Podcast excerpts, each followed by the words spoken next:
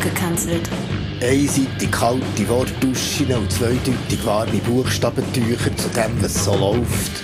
Oder eben nicht. RefLab. Wieder mal gehen Moos holen. Grün, saftig, samtig, strubbelig liegt unter dem Tannenbaum, das frische Moos, das ich bin holen.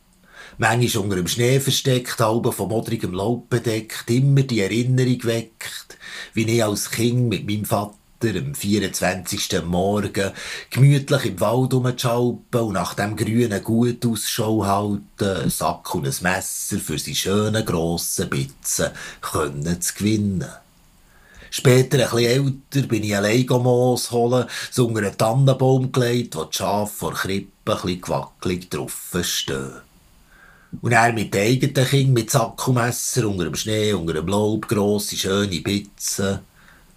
Und seit sie ausgezogen sind, wieder allein Moos holen.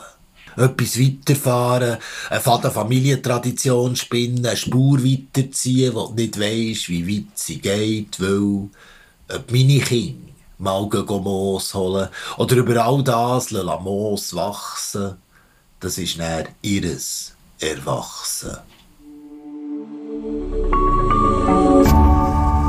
Slap. Lab.